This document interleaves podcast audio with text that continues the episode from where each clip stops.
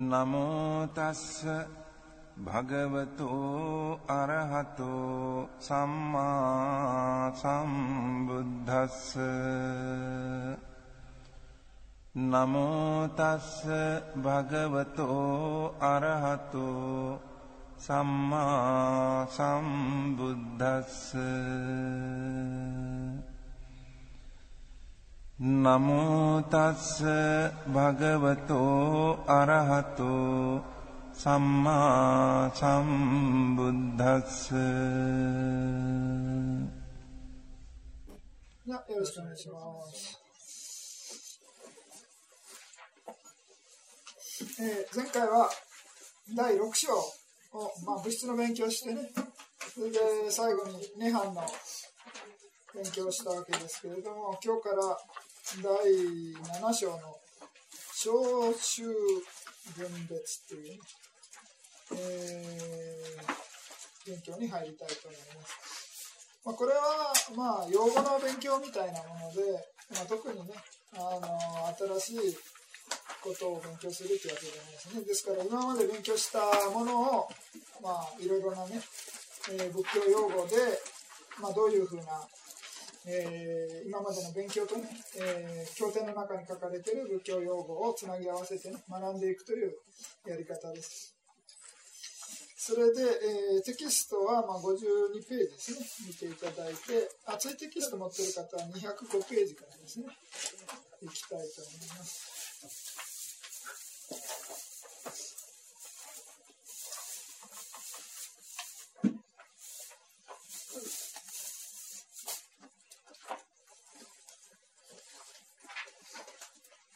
で、心を、まあ、第一章でね、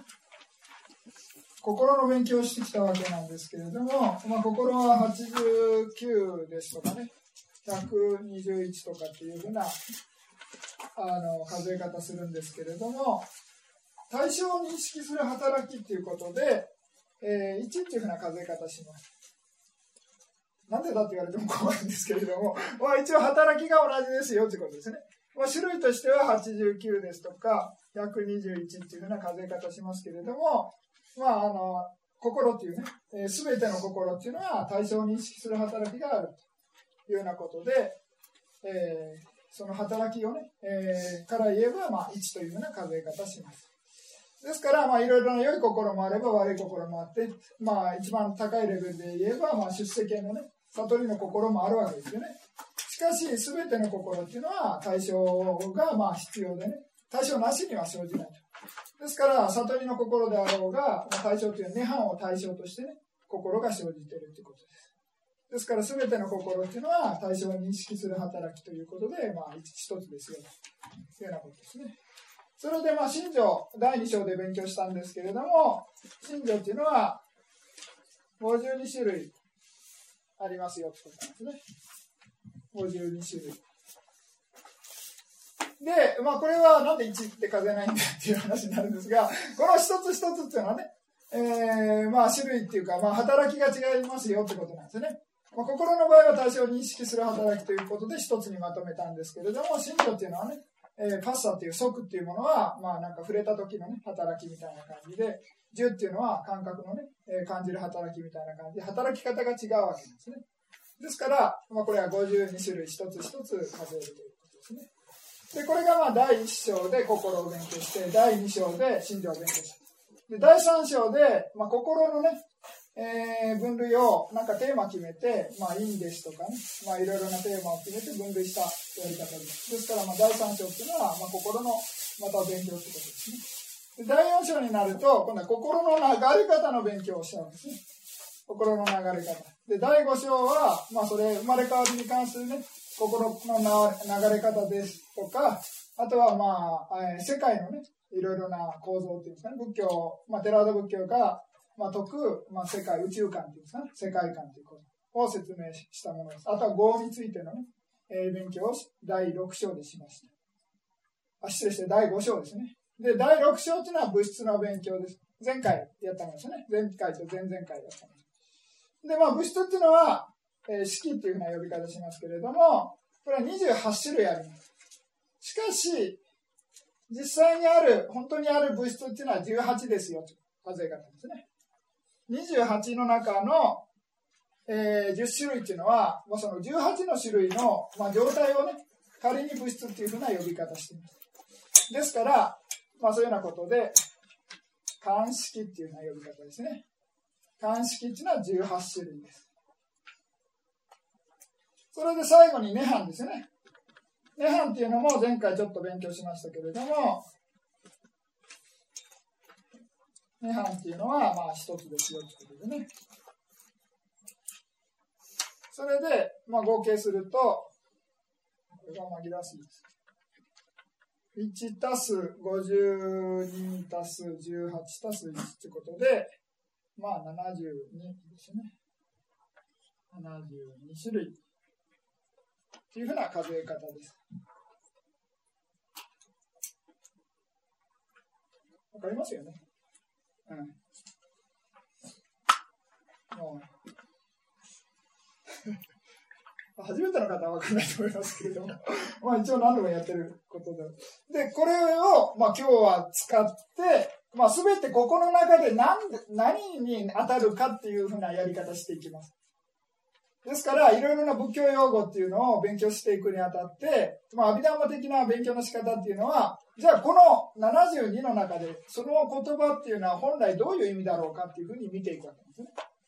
ですからそういうような見方っていうのがあのアビダンマの勉強の仕方ですね。ですから漠然といろいろな言葉、仏教用語があるわけですね。ですからその用語をまあいろいろね、あの言葉のニュアンスっていうのは微妙に違うわけなんですけれども、その微妙な違いっていうのはちょっと無視して、本質的にアビダンマで言うと何かっていうふうな見方をするというやり方です。ですから今日のやり方っていうのはその訓練みたいなものですね。それで一番最初にやる、あ、この、まず第7章のグループ分けですよね。グループ分けをあのコラムの2っていうところで説明してますけれども、下の真ん中ら辺ですね。え、これですっけそうですね。付箋の章っていうのと、象の章、菩提文の章、一切の章ということで、4つに大きく分けて勉強します。それで今日は不全と象の章っていうのを2つやろうと思っています。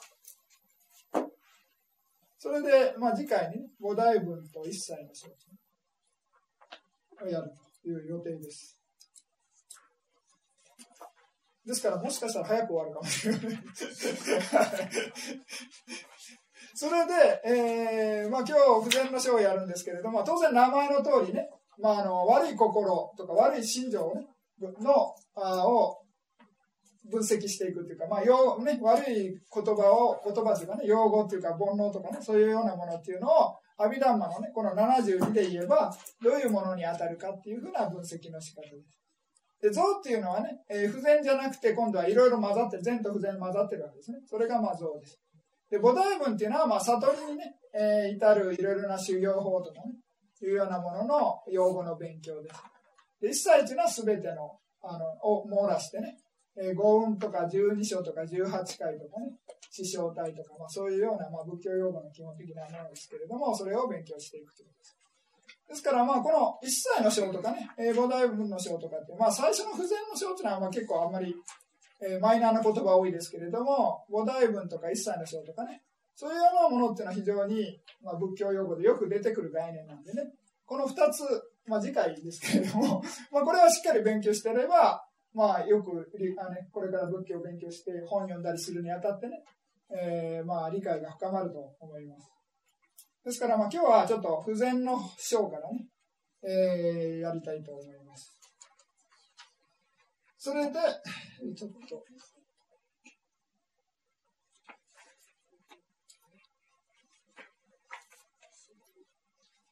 まず、不全の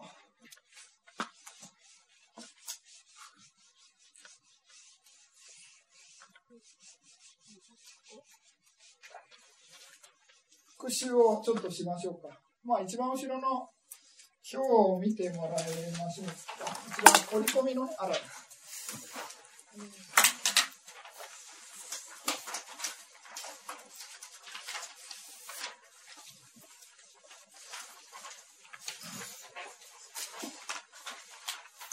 それで、まあ、不全の信条っていうのが、まあ、ここにね、書いてる通り14種類あります。14種類ね。14種類。それで、14番から17番っていうのは無知のグループっていうちょっとまあ、あの初めての方はね、あの全然わかんないかもしれませんけれども、まあ、一応ちょっと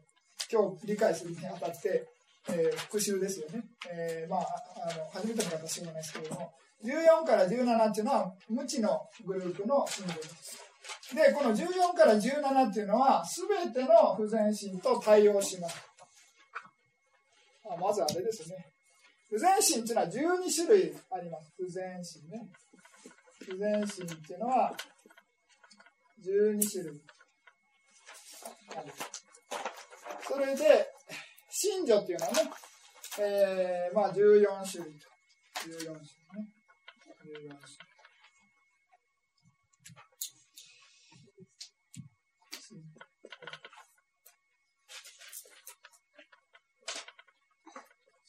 ですね。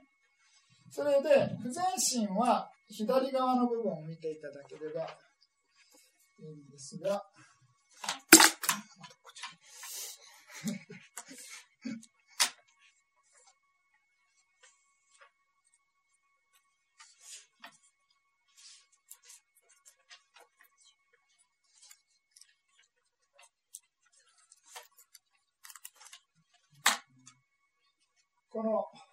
部分ですね。全身っていうのは縦、心は縦の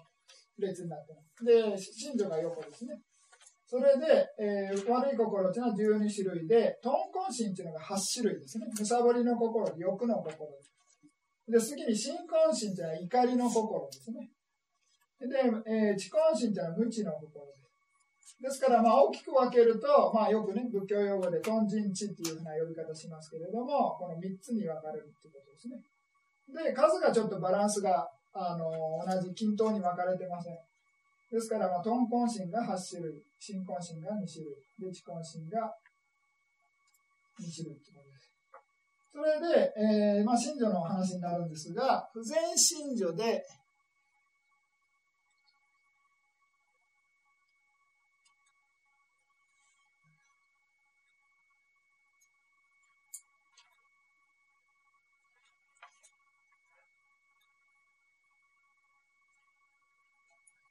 14番から17番っていうのは、すべてこれ大きい丸してますよね。大きい丸っていうのはもう全部対応してますよって、一個一個丸つけると、なんか見づらいかなと思って大きく丸してる。ですから14から15、16、17っていうのは全ての不全心と対応します。で、次に、えー、トンっていうね、えー、18番の信条っていうのは、むさぼりの心と対応する。当たり前ですね。まあ、それで、剣っていうのは、まあ、悪見相っていうね、むさぼりの心の中の半分は、あの、邪剣を伴う心です。ですから、悪見相応心っていうのが、えー、1番、2番と、えー、5番、6番ですか ?4、5、あ、違う、6、7と。あ、違う、5、6か。5、6ですね。それで次に、万っていうのは、まあ、あの、邪剣を伴わない場合に対応する場合があるということで三角になる。これ三角っていうのは必ずじゃないですよっていうのをわざと分かりやすいように三角にしてで、次に、えー、あ、失礼して、18、19、20っていうのは、むさぼりのグループです。ですから、むさぼりの心としか対応しません。18、19、20っていうのは、むさぼりのグループ。ですから、一番最初は無知のグループですね。無知のグループは全ての不全心12と対応します。で、次に18、19、20っていうのは、えー、むさぼりのあ心8と対応するというようなことですね。まあ全部ってわけじゃないですけどね。まあ、むさぼりのグループです。で、次に怒りのグループが21からですね。ですから怒りのグループは、まあ当然怒りの心2つとしか対応しません。ですから、まあ、真っていうね、21番の動作っていう信条っていうのは、2つの怒りの心と必ず対応するというですね。それで、その後の、まあ、質とか剣とか、まあ、イッサマチャリやクックッチャとか、いうようなものがあるんですけれど、この残りの3つですね、22、23、24っていうのは、えー、対応する場合があるということで、必ずっていうわけじゃないですね。ですから、まあ、質っていうのは、まあ、嫉妬のことですね。ですから、嫉妬するような時に必ず対応するっていうだけで、他の怒りの心にね、必ず嫉妬の心が混ざってるってわけじゃない。ですから、他もそうですね。えー、剣っていうのは物惜しみの心です。ですから、物惜しみの心っていうのは、まあちょっとね、欲の心のグループに似てるように感じるかもしれませんけれども、まああの、怒りによってね、えー、もう人に分かち合いたくないみたいな気持ち、あ信者なんですね。ですからまあそういうような時に生じると。で、悪さっていうのは、まあ後悔のことです。で、過去に成した、まあ、悪いことですとか、まあ、なさなかった良いことをね、思い出して後悔するようなのが24の悪さっていうふうに言います。後悔のことですね。ですから、この22、23、24、25っていうのは、そういうね、状況の時だけ対応する。ですから、怒りの心だからということで、全部対応するわけじゃないということですね。ですから、怒りの心は、21番の真っていうね、信女は対応しますけど、それ以外っていうのはね、えー、状況によって対応するということです。で、次に、えー、ティナミダっていうね、えー、根人睡眠っていうのは25、26ってワンセットで対応します。で、これはまあ、あの、えー、無行心ってね、無行、無行とか言って、まあ、働きかけがあるっていうような言い方しますけれども、まあ、力がまあちょっと弱いみたいに思ってても結構です。で、まあ、それはまあ、そういう時にね、えー、眠いみたいなね、心の、その、かあの不活発性な感じになるみたいな感じの時に対応します。ですから、これの心の時は必ず根人睡眠が対応するわけじゃないです。ですから、これも三角になってますね。ですから、それはちょっと勘違いしない。で、一番最後に義っていうのがあります。この信条っていうのは特別で、義相応心っていう心一つしか対応しない信条ですから、この信条っていうのは、まあ、あの、他の心と一切対応しないということですね。ですから、まあ、14種類のね、信条、今ちょっと簡単に、えー、復習しましたけれども、まあ、これを使ってね、今日、用語を勉強していきます。それで、まず最初に、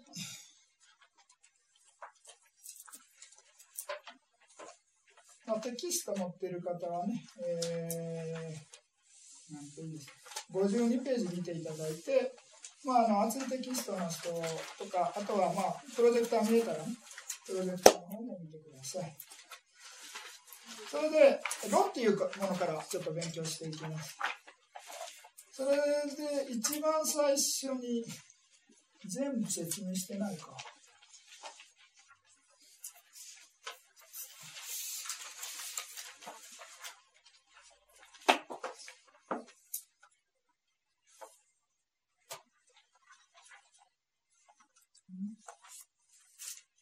まあ、不在の処置は10種類ありますということですね。それで、まあ、あの、普通はタイトル全部あげるんですけれども、なさそうですね。まあいいや。で、まあ、あの、ロから言ってみます。で、ロっていうのは何かっていうと、まあ、漏れるみたいな感じでね、えー、この傷口、可能した傷口から、まあ、海が漏れ出すような感じでね、えー、まあ、いろいろな煩悩っていうのが、まあ、我々のね、認識器官である目とか耳とか鼻とか舌とかね、体から、まあそういうようなとこから、まあその煩悩が生じるってことを、その傷口のね、可能したとこから海が生じるみたいな感じの例えで、まあこの煩悩の例えですよね。っていうようなことで、ロっていうような表現をしています。それで、えー、まあ、ここにも書いてますけれども、原文などの6問からね、漏れてくるから、このトンなどをロというのであると。であとまた、あの、海の例えとは別に、今度はお酒の例えですね。お酒っていうのの、まあ、そのすごい寝かせたね、強いお酒っていうのが、えー、まあ、飲めばね、えー、人々を良いのために善悪の分別も見失って悪行をなし、そのため、主図の災難に遭うのであるというようなことですね。ですから、まあ、お酒飲まなきゃね、えー、いい人かもしれませんけれども、まあ飲んだらちょっと暴れるとかね、人を殴るとか、なんか DV になったりとかね、まあそういうような人がたまにいますけれども、まあ、なんですかね、お酒っていうのは、まあ、善悪の判断をね、えー、つかせつかないような感じにさせるように、煩悩っていうのもね、えー、普段はいい人なんだけれども、カッとなってね、えー、なったりとか、まあ、欲とかね、まあ、いろいろなので、まあ、間違った行為を犯すっていうような例えですね。ですから、そういうようなことで、えー、まあ、海の例えと、お酒の、強いお酒の例えというのを、ロに例えているというようなことですね。それでまあ、えー、五音の中に長い理念の間養われたというんですかね、トン、百見、地なども一旦それが生じれば、すべての凡夫を狂わせて悪行悪業に向かわせるのであると。またこの炉は地なら有頂天まで、法なら主上まで生じると。まあ、生じるというのは諸縁とすることができるのであるというようなことですね。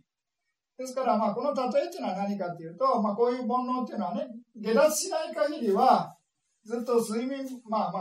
あ、後で睡眠とか出てくるんですけれども、まあ、どんなにね、えー、まあ仏教でいう31の世界の一番上の世界である、えー、まあ、悲相非悲相上というね、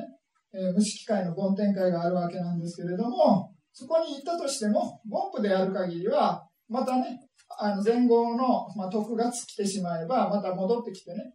それで、まあ、えー、環境が悪くなったりすれば、悪語をなす可能性があるわけですね。ですから、どんなに高いレベルに行こうが、まあ、その炉っていうのがね、えー、まだえー、関係するみたいな感じですね。あと、心っていうのも、まあ、出世検診以外は、と涅槃以外はね、不全心っていうのが、まあ、諸縁とすることができるっていうふうに言うんですね。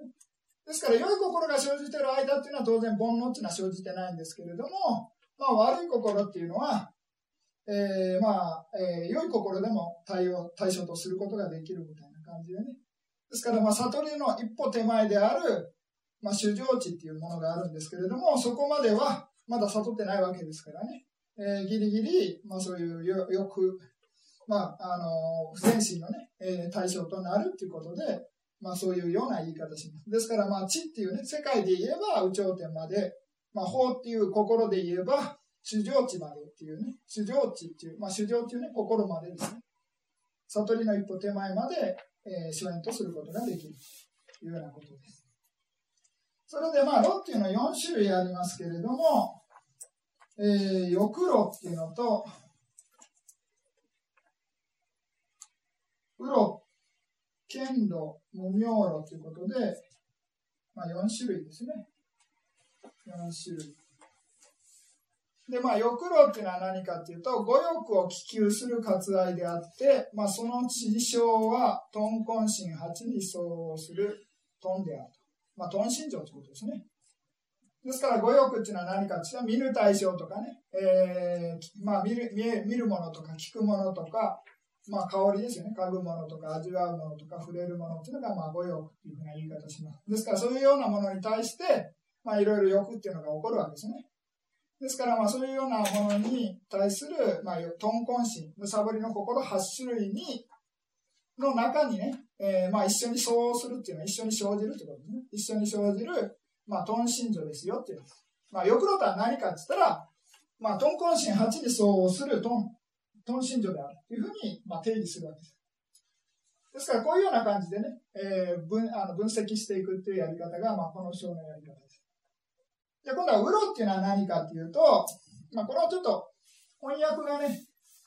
あのー、非常に分かりづらいというか、まあ、分かってる人が読めば分かるんですけれども普通の日本語で読んだら分からないあの文ですけれども、えー、ウロっていうのは、まあ、そのウに生存に対する、まあ、欲みたいな感じなんですね。生存に対する欲みたいな。具合みたいな感じですね。それで、その、この文っていうのはこの3つに分かれてるんですよ。私最初間違えてると思ったんですけども、実は、この、ただ3つに分かれてるのを1つの文にしてるからわけわかんないですね。で、まずこの、けこれで消えてる。もうこれで完全に別な文で終わるな終わらないといけないですね。色界、無色界善に対する欲っていうのがまず一つなんです。善情に対する欲。色界、無色界に対する善情に対する欲が一つ。で、今度は色界、無色界の善情の結果によって起こる生存に対する欲がこれ2番目です。ここです。その異軸に対する活愛。ですから文、文がまた別なんですよ。で、最後に何かというと、まあ私罰にしてますけれども、条件って言ってね、まああの、永遠に生き続けられるっていう、まあ魂みたいなものがあって、まあそれが滅びずにね、永遠に生き続けるみたいな感じの邪険を伴う、まあ割愛。まあ、性に対する割愛ですね。うん。ということで3つ。3つなんですよこの、本当は、この文っていうのはね。それで最後にこの、その事象を割ってきてるのがもっとわけわかんなくなるんですね。これは何かっていうと、その事象は悪見相応心4って書いてますね。私、ふって入れてますけれども、これなんでかっていうと、これ悪見相、まあ条件伴ってるから当然、条件っていうのはね、不全し、あの、邪見ですよね。ですから、この、この文に対してだけの答えなんですよ、これ。その事象っていうのは。わかります？この一番最後の及び条件に伴う割愛を言い、で、この最後の文っていうのは、これだけにかかってるんです。わかります？ですから、条件は当然悪見だから、悪見相応心4ですよってことですね。で、じゃあ、じゃあその前は何かっていうと、前はぜ必ずっていうわけじゃないんですね。ですから、なぜかって、まあ、前回、前回というか、だいぶ前に説明したと思うんですけれども、えー、これは式会無式会に対する割愛っていうのは、不限界になっても残ってるんですね。で、夜かになればもう邪見っていうのはもう取り除かれるわけですから、まあ、当然ね、えー、悪見不相の場合があると。でも当然、夜かじゃなかったら悪見相応の場合もあるってことですね。ですから必ずっていうわけじゃない。ですから最初のこの二つですよね。この二つは悪見不相の場合がありますよということです。なぜかっていうと、まあ夜か以上でも、このあの欲っていうのは取り除くことができないから。あらかになって初めて取り除くことができる。ですから、そういうようなことで、えー、まあ、悪見相応4っていうのが、を定義するならば、この一番最後ですよね。だけにかかりますということです。で、前回なんで変えてくれって言ったのかっていうと、さ次の剣路っていうのがね、出てくるんです。ですから、剣路とウロチの分けるために、わざと、こっちの方はね、悪見不相応にして、次の剣路っていうのは悪見相応4。わかります？次は邪見ですよね。あらゆる邪見なんですよ。ですから、条件、断見などあらゆる悪見でありと。いうような感じですね。ですから、まあそういうようなことで、本当はこっちは悪見、こっちはトンなんですけどね。ですから、まあ違うことは違うんですけれども、まああの、一応、なんていうんですかね。あの、まあ余計わかんないけど。まあまあ、どちらにしても、えー、正確に言うと、この最初の二つは、悪見不相応の場合があるというようなことですね。ですからまあ、その事象は悪見相応し4に相応するトンであるということの場合は、これ一番最後だけが限定。ですから、まあ、あの、何しろ、普通に言えば、トンコンシン8に相応するトンであるっていうふうに言えばもう、あの、正解ですね。正解というか、まあ、間違いないということですね。ですから、まあ、何しろ、まあ、あの、悪見相応のある場合もあれば、悪見不相応の場合もありますよと。でも、まあ、どちらにしても、トン、トン信条っていうのは同じです。わかります？なんか、ちょっとわかりづらいかもしれない。なんか、大丈夫ですか？わからなかったら聞いてください。式会と式改善を求めること自体が、はい。割愛として不全になるんですかね。あの、あの前場に入ろうというあの、努力するっていうのは、善の領域かと思ったんですけども、今の話したこと、式会と無視改善に対する割愛と、まあ、その移軸に対する割愛も、製造に対する割愛だから、不全というふうなご説明ですよね、これ。うん、いやいや、だから、それ難しいところなんですよね。ですから、まあ、あの、基本的に今おっしゃるみたいな見方をすれば、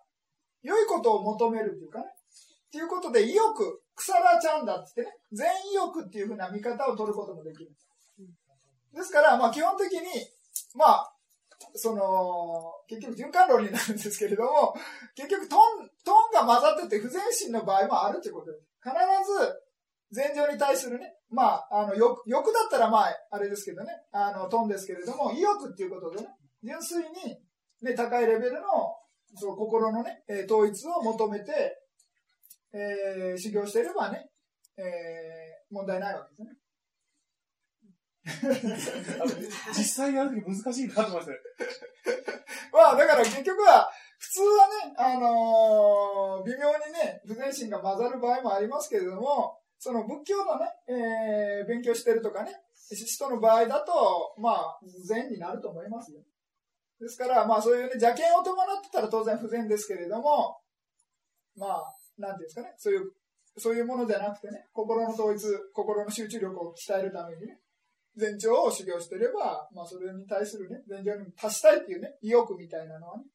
えー、まあ、前進だと思います。ですから、おそらく発見そうじゃないですよね。まあまあ、そうですね。ねはい。ですから、まあ、仏教の人の場合だとね、条件とかっていうのは、まあ、ほと生じないでしょうからね、基本的にね。ですから、まあ、あの、まあ、随眠煩悩とか言ったらね、まあ、切れないですけれども、まあ、その悪形相にはならないと思います。で、まあ、こまあ、極論を言えば、その、この前情だけじゃなくてね、涅槃に達したいっていう心の中にも、不全心が伴うかもしれないって言い出したら切れな い。ですから、まあ、基本的には仏教ではいいことを求めてね、行こうっていうのは意欲っていうのは表現するんでね。ですから、まあ、まあ、当然ね、ゴンプだったら混ざる可能性はありますけれども、まあ、本来は意欲っていうことで分類しますっていうな感じで理解してもらえればいいんじゃないかと思いました。はい。あの、条件等な割愛は、発見不相応でははないってことですよね。そうそうです、もちろん、もちろん。だから、悪見が伴ってるわけですから、悪見相応ってことです。その通り。はい。はい。よろしいですか？じゃあ次に、剣路ですね。剣っていう言葉は、まあいろいろ文脈上言葉いろいろ意味があるんですけれども、まあ普通剣っていうのは邪剣で取る場合が多いんですね。邪剣っていう意味で取ります。ですからここでも邪剣の意味で取って、まあ条件っていうのはね、まあささたディッティとか言いますけれども、まあ永遠にね、続く魂みたいなのがあって、それがずっとね、あのー、家が古くなったら新しい家に引っ越すみたいに生まれ変わり死に変わりしてるみたいなのが条件ですね。断剣っていうのは、まあ今私っていう、まあ魂みたいなのがあるんだけれども、それは死んだら終わりみたいな感じですね。っていうのが断剣です。ですからまあそういうのを2つ大きく代表に挙げてるだけで、まあ62件とかね、いろいろな呼び方しますけれども、まあ全てのあらゆる悪剣でありということを全部網羅しているということです。ですからその事象は悪剣相心4に相する剣ということで、まあ、邪剣の信条ですね。剣信条ですよ、ということ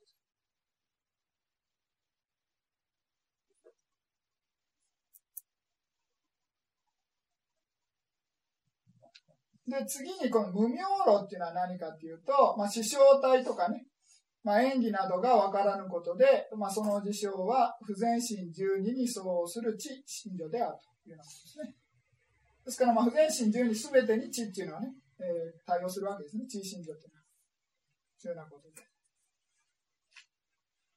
それで、まずこれをね、ロっていうのは今簡単に説明したわけなんですけれども、次に続くボルっていうね、オーガっていうものと、ヤクって言って、えー、なんですかね、ヨーガって言うんですね。それは、あの、同じです。事象として同じですよっていうことなんですね。元が同じです。呼び方が違うだけです。で、これは、まあ、なぜかというと、まあ、阿弥陀マのね、あの、よく、あの、例えで使うのが、まあ、お釈迦様っていうのは、まあ、待機説法でね、基本的に説法してるわけですから、まあ、この、ロで説明すると、理解できる人の場合は、ロを使ってね、説法してるわけです。で、次にボル、ボルで説明すると、よくわかるような人にね、ボルっていう用語を使ってるわけですね。で、訳っていうね、えー、説明をすれば、理解できる人は訳という用語を使ってる。ですから、まあ、もともとの、あの、事象っていうね、えー、本質的な意味っていうのは、えー、同じですよと、用語が違うだけですというようなことです。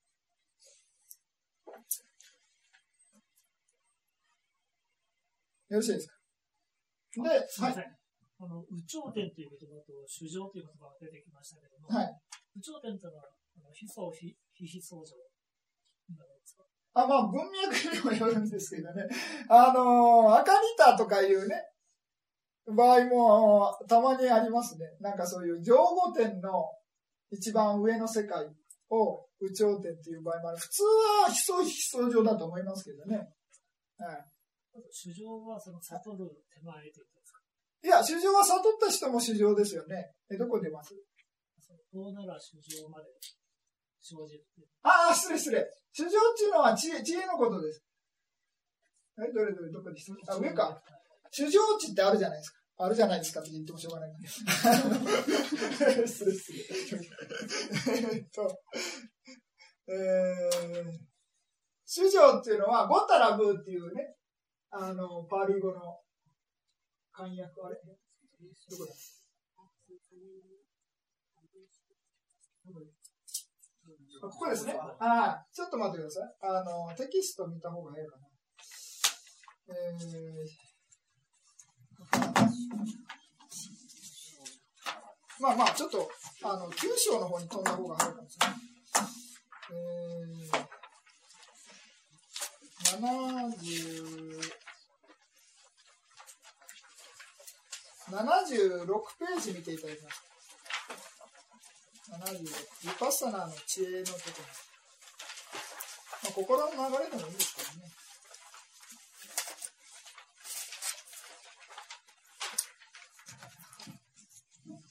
このビパッサナーの知恵っていうのが、まあ、どんどんどんどん進んでいくと、まあ、いろいろなね、えー、消滅地から始まって、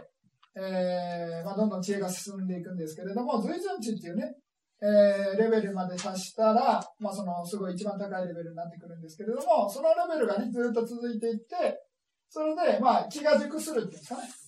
気が熟するときに、まあ、その、最後にね、えー、なんていうんですかね、涅槃っていうか、に達する一歩手前の心の状態っていうのは、主情地っていうのを呼び方するんですね。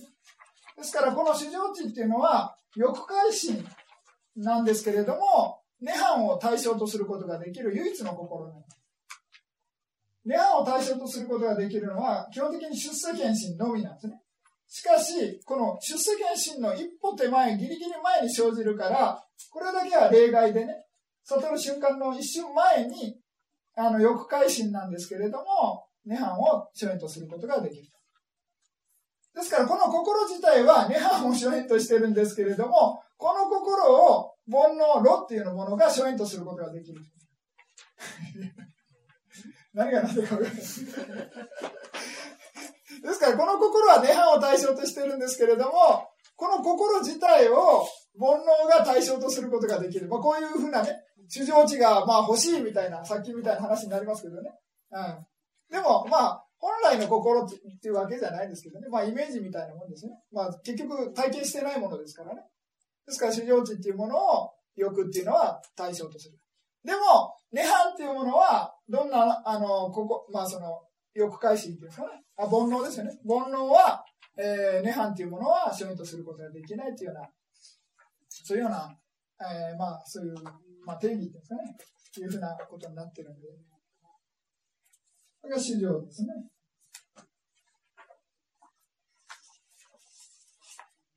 で、また戻っていただいて。なんか、まあ、質問あったらいつでも、あのー、言ってください。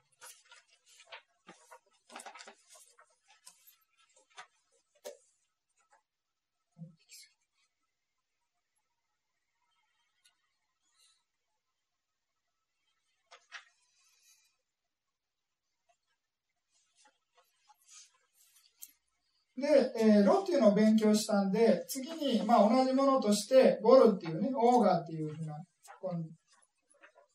えーまあ、例えですよね。で、まあ、向こう、インドとかはね、あの大きい川みたい、ガンジス川みたいなね、大きい川みたいなのがあるんで、まあ、その上流でね、えー、上流で大雨が降ると、まあ、それがいきなりね、えー、濁流みたいな感じで、えー、川下に流れてきて、下の方に流れてきて何、何もかも飲み込むみたいな感じですよね。ですから、そういうようなことで、えー、ボル、暴流っていうんですかね、ボルが、えー、右上を飲み込んで命を奪うように、輪廻において、利前地まで運び去るようなものであるというような例えですね。のがボルで、役っていうのは右上を、まあ、くびきっていうんですかね、くびきによって、まあ、輪廻に結びつけるものいうのが、まあ、役です。まあ、このテキ206ページのテキストではね、えー、トンケンチ、まあ、先ほどの事象がトンケンチですね、えー、なども右上を区の、えー、臨天の中に捉え、利前地まで運び去ることから、この名があると。で、まあ、役っていうのは、トンケンなどが、まあ、くびきのように右上を区の臨点に結びつけるものであるところから、この名があると。で、ロ、ボル、訳の事象は同じものであると。まあ、事象っていうのはね、まあ、本質的なも、性質っていうか、ものですよね。ですから、まあ、事象はトンケンチですよ、ということですね。で、欲っていうのがトン。で、うっていうのもトンですね。で、剣っていうのが剣。で、無名っていうのが地ですね。わかります？まあ、炉で言えば、欲炉が、欲炉とうろが、まあ、トンですね。で、剣炉っていうのが剣。で、無名炉っていうのが、えー、地ですね。モーハです。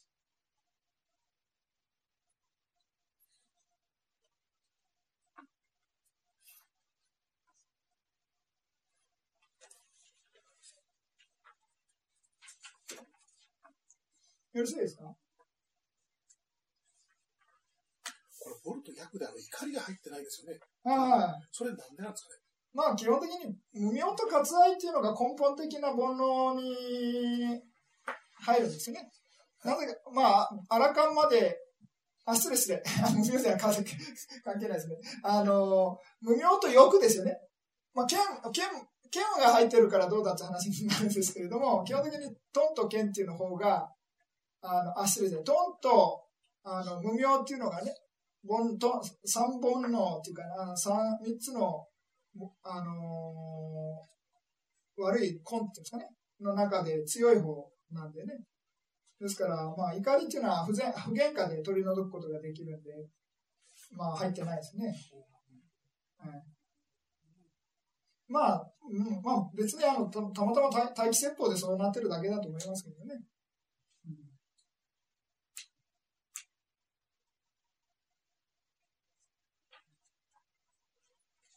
よろしいですか、はい、はい。じゃあ次に、ガンタっていうね、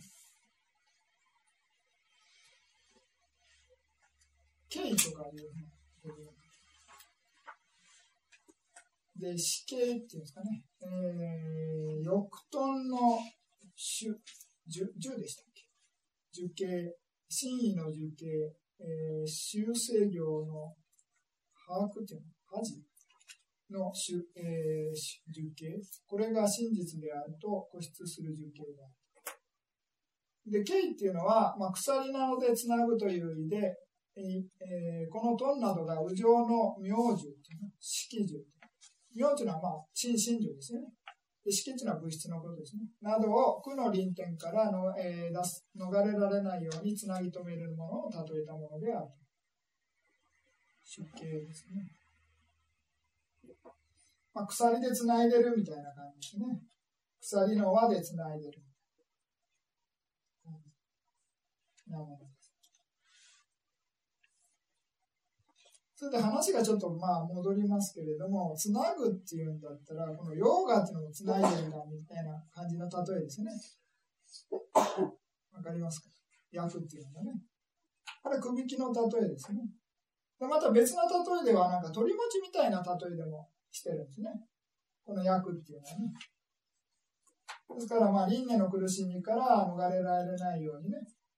えー、鳥餅みたいにくっついてるというかね。まあ、三河みたいなにくっついてるみたいな感じですね。で、こちらの方は、えー、イっていうのは、まあ、鎖のようにね、まあ、死んだ後、死神が生じた後、すぐに結晶心が生じるわけですね。で、また人生が終わって、最後の瞬間にね、死ぬ心が生じた後、また新しく結晶心が生じるということで、死神と結晶心を、まあ、鎖の輪のようにつないでね、輪廻から逃れられないようにするっていうような例えも、まあ、経の例えです。あと、まあ、つなぎ合わせるって、あと、ケツっていうものも後から出てきます。で、その時にまたね、やりたいと。それで、えー、また4つですよね。えー、トンと真意。こっちはね、先ほど言った怒りもできます。で、修正業と、まあ、これが真実であると保出するっていうのね。ですから、まあ、えー、事象的に言うと、まあ、トンと真と剣ですね。ということで3つです。じゃあ、一個一個やっていきましょう。えー、貪欲の主形とは、諸縁を欲求することで、その事象はあらゆるトンであると。まあ、すべてのトンですね。むさぼりっていうのが、まあ、貪欲の主形です。で、次に真意の主形っていうのは、まあ、怒るっていうんですかね。怒ること。その事象はあらゆる真であるということですね。まあ怒りの心ですね。まあ最初はトンですけれども、次は怒りですね。あらゆる怒り。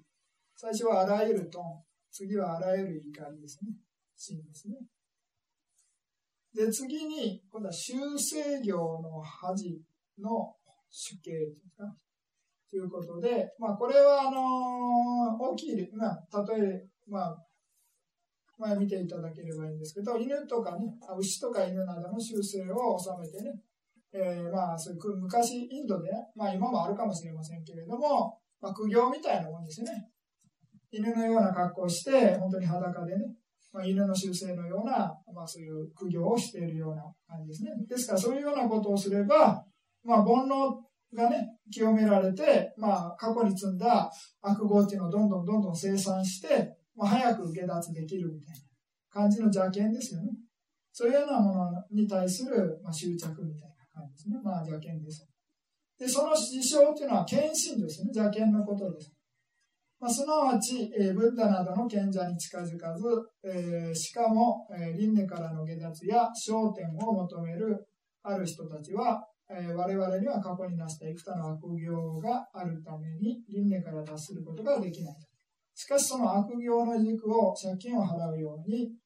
現世で全て結ばせて、再び悪行をなさないならば、下脱や焦点などは容易であるというような考えのもとにね、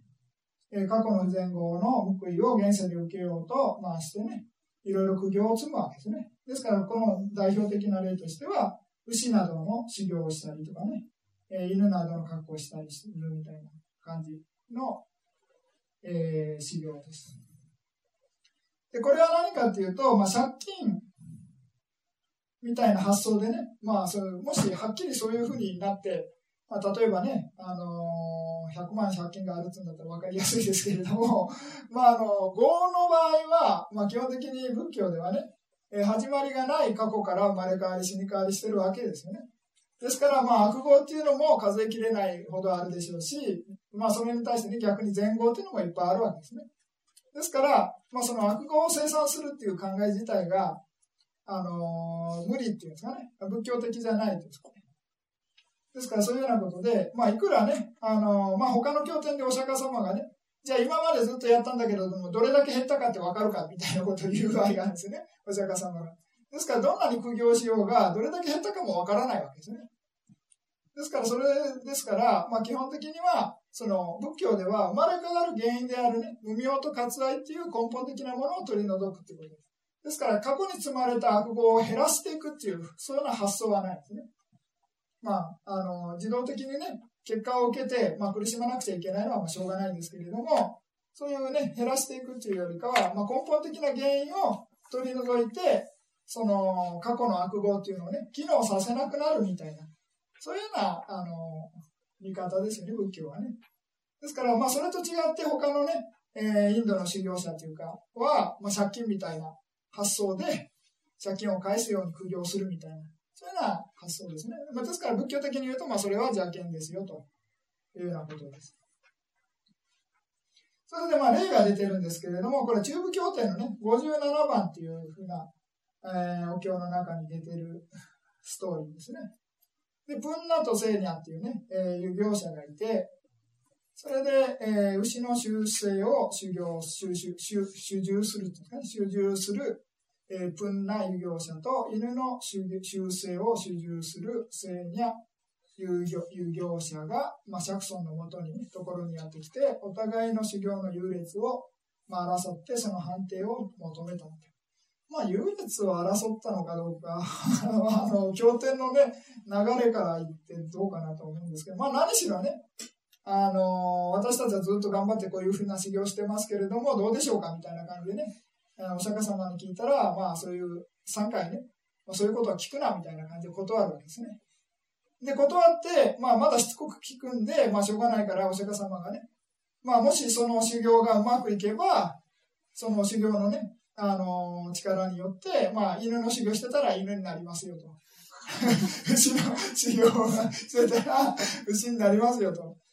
っていうふうな感じでね。で、もしそれが、あの、うまくいかなかったら、まあ、うまくいくっていう表現もないんですけれども、あの、邪剣によってね、そういうことをやったら、まあ、下脱できるって思ってるのは邪見ですよね、仏教的に言うとね。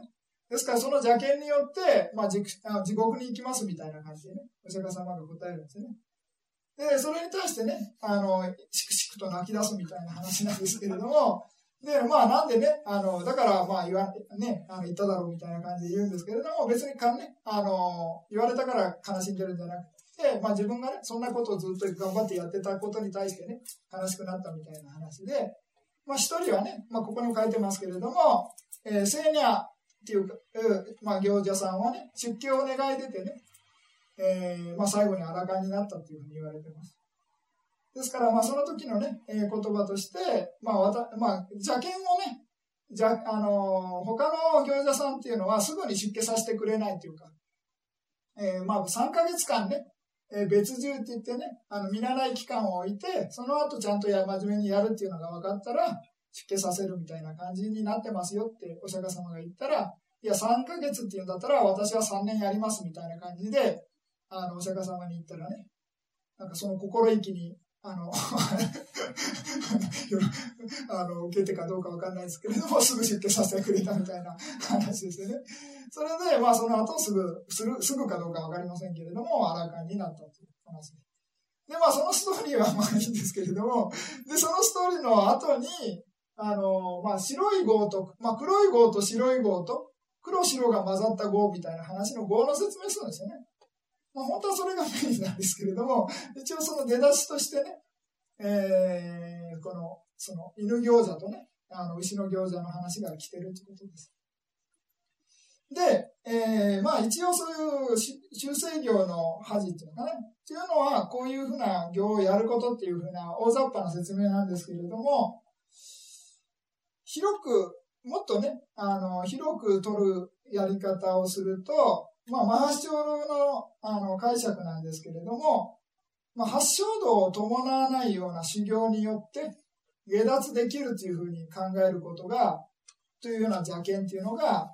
もう含み、まあのぜまあ、これに入れるみたいな、そういうような、まあ、発祥度は解釈してるんですね。ですから、例えばね、あの、なんか、あの、マントラかなんか唱えるだけでね、下脱できますよとか、いうようなね。あとはなんかお布施すれば下脱できますよとかね。まあその、お布施すること自体ね、まあ例えば戒律守れば下脱できますよっていうふうな感じで、まあそのお布施したり戒律守ること自体は全行為ですよね。ですけれども、それだけで下脱できるとか、言い出すところが邪険になるわけですから、それが、あの、まあね、あの、問題というかね。ですから、一つ一つは、まあ、全行為で、まあ、それがね、駆動、あの、涅槃に至る助けになるかもしれませんけれども、それだけで、それだけやってれば、下脱できるみたいな考えを持って、それ、そういうことをやってると、まあ、この修正業の恥みたいなね、ような感じになりますよ、というようなこと。ですから、まあ、あくまでもね、全行為の一つとして、まあ、駆動を積んでね、まあ、それがね、将来的に、まあ、涅槃の助けになればっていうぐらいに、でやってる分にはいいんですけれども、まあ、戒律だけね、まあ、5回だけしっかり守れれば下脱できるとかね、お布施だけしっかりしてれば下脱できるみたいな見方っていうのは、まあ、邪険だっていうことですよね。じゃ次にこれが真実であると固執する、えー、受刑っていうか、主刑か。で、これは邪見を抱いて自分の考えだけが正しく、他の考えは皆誤りであると固執する献身です。ですから、この最初の邪見を抱いてっていうのが重要です。条件を抱いて正しいって言っても大丈夫ですから。ですから、もし何でも自分が正しいと思ったら、お釈迦様でも、じゃあこれに入っちゃいますからね。あらかんでも。仏教正しいとか言ったらね、ああこれが真実であると固執してるじゃないかみたいな感じで。ですからあくまでも間違ったね、邪見を抱いてて自分の教えだけが正しいみたいな考えが正しいってそういうのがね、えー、これに入ります。ですからまあ、えー、まあまとめですけれども、この4つっていうのは、まず1、貪欲っていうのはね、まあ欲ですね、貪魂心ですね。真意っていうのが怒りですね、心身度ですね。まあ、トンコンシンのトン、あ、トンヨクの場合がトン心情。で、シーンの場合が心心情。えー、海言種っていうのと、えー、まあ、これが真実ですね。えー、あ修正業、最後の二つっていうのは、献身ですね。邪剣のことですね。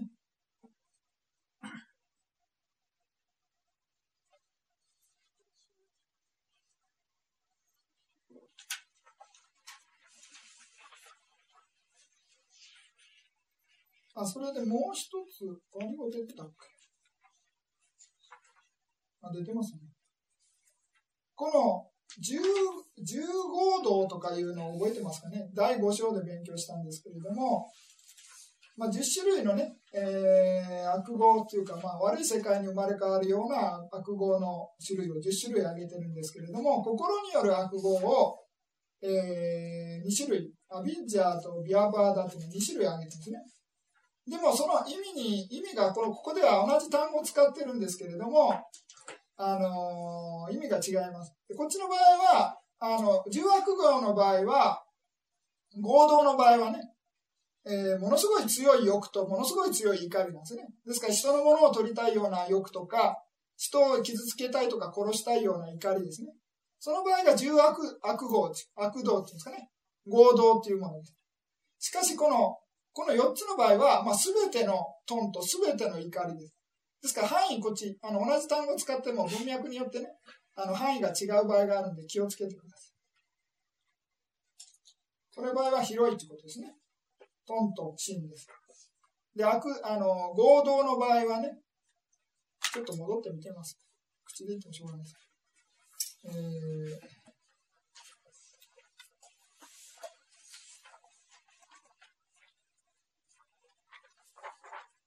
どうだそれに、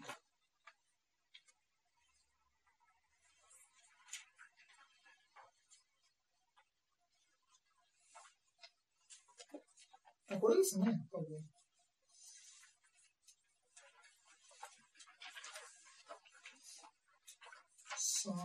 42ページですね。42ページの心による、まあ、意による悪語ということで、貪欲と真意ということを挙げてますよね。まあ、これは、まあまあ、その定義で大丈夫ですね。ですから、まあ、相手がね、いて、で、その相手の、まあ、相手の財物ですね。もう、あの、所有物に対して、まあ、自分のものにしたいというような欲ですね。ですから、こっちは真意の場合は、まあ、相手がいて、まあ、その以上の、死を望むほど怒りがあると。ですから、この合同っていうね、悪い世界に生まれ変わるような悪語の場合は、強いものですね、この二つとも。ちょっとした欲とかちょっとした怒りっていうのは含まないということ。しかし、今勉強しているものっていうのは全部含みますよということですから、範囲が広いということですね。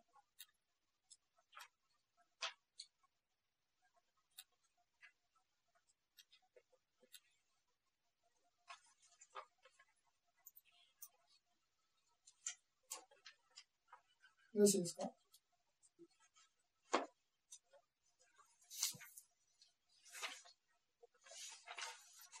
じゃ次に個室ですね。ウッパーダーナ。まあ、かえ、蛇がカエルを捉えて離さないように、まあ、固くね、えー、まあ、取り付くみたいな感じですね。それで、カムパダ。欲の個室、剣の個室、修正業の個室、画説の個室ということでね、えー、4つあります。ですから、まあ、蛇がね、カエルを捕まえたらもう離さないみたいな感じですね。ですから、まあ、強く捕まえてるそれで、まあ、欲の個室っていうのは、まあ、所欲に、執着する、あらゆるトンの、トンを事象とするものであり、まあ、全ての欲ですね。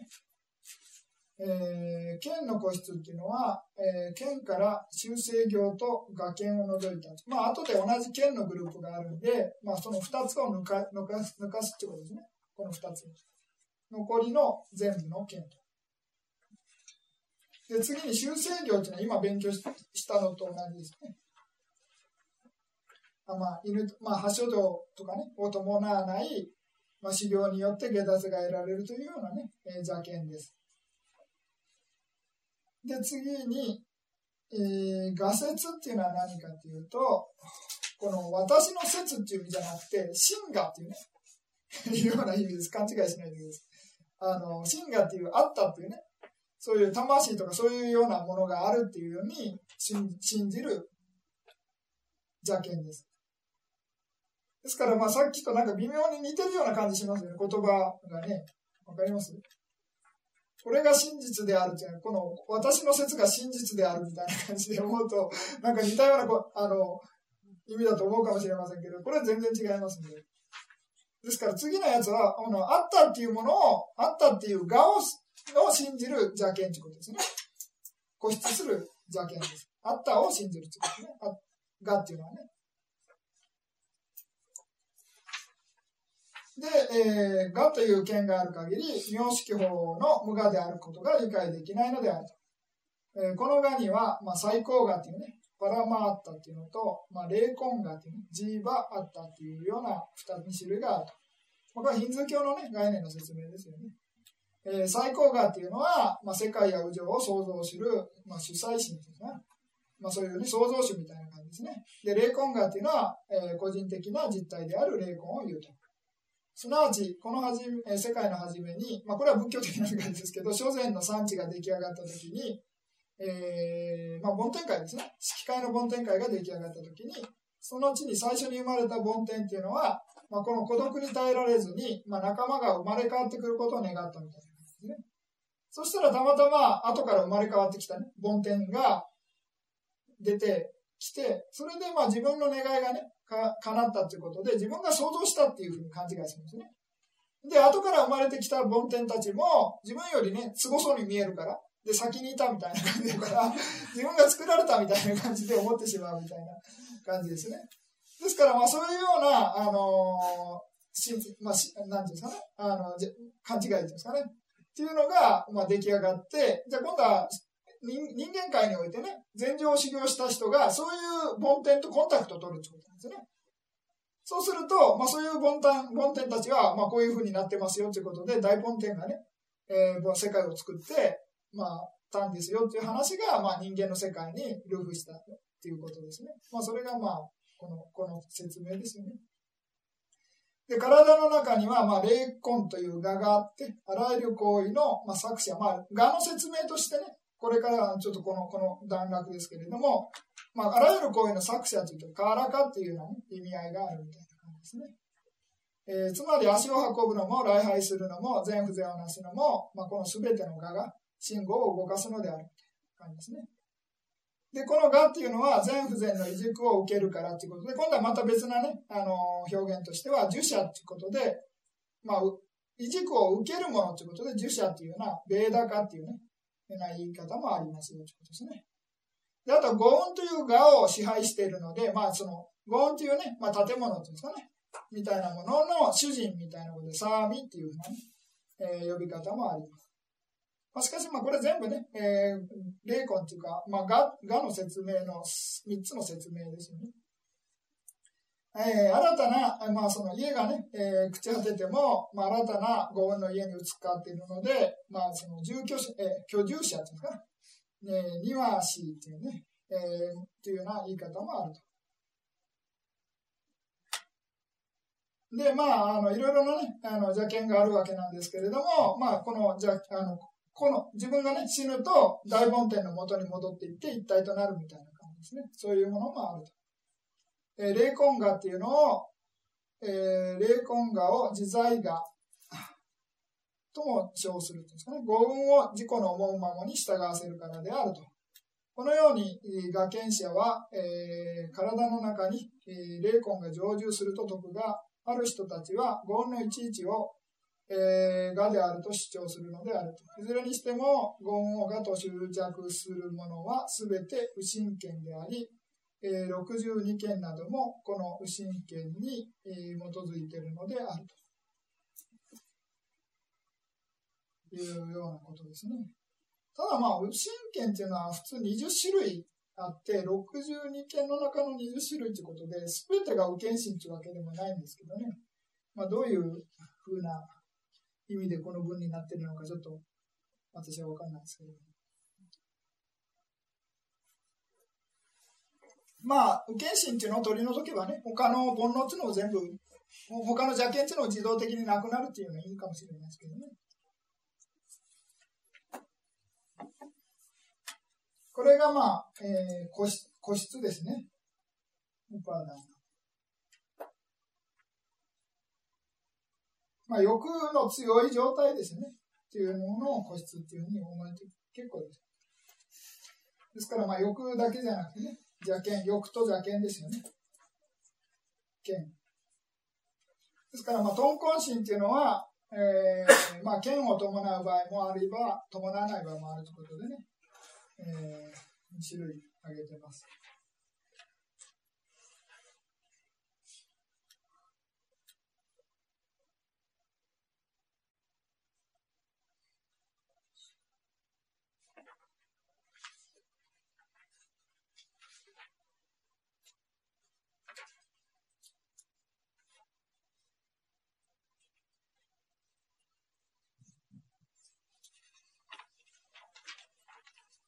じゃあちょっと休憩しましょうか。